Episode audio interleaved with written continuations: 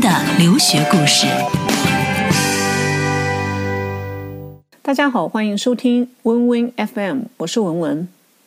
最近到了第三学期，除了毕业论文以外，最重要的事情就是找工作了。但是在做职业选择的时候，很多同学就问我，到底是做自己喜欢的工作呢，还是求一个安稳的工作？是回国去北上广的一线城市，还是回到老家，或者回到自己省会城市？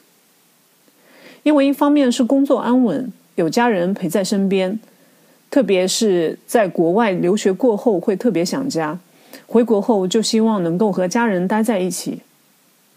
但是另外一方面，大家又会面临九月和十月秋季招聘带来的压力，在这短暂的时间内，急于要做出一个重要的决定：回国还是留在英国待到年底？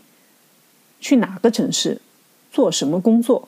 要回答这些问题，就像当初你选择来英国读书，读什么专业，读哪所学校一样的复杂。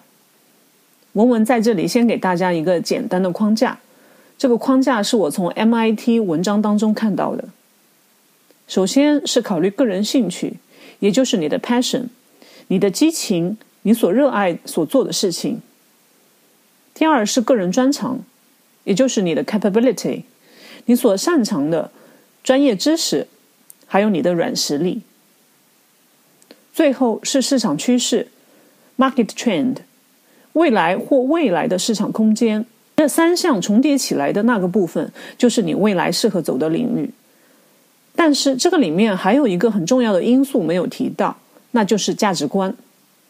你是喜欢过着工作和生活平衡的日子呢，还是喜欢每天激情四射的工作？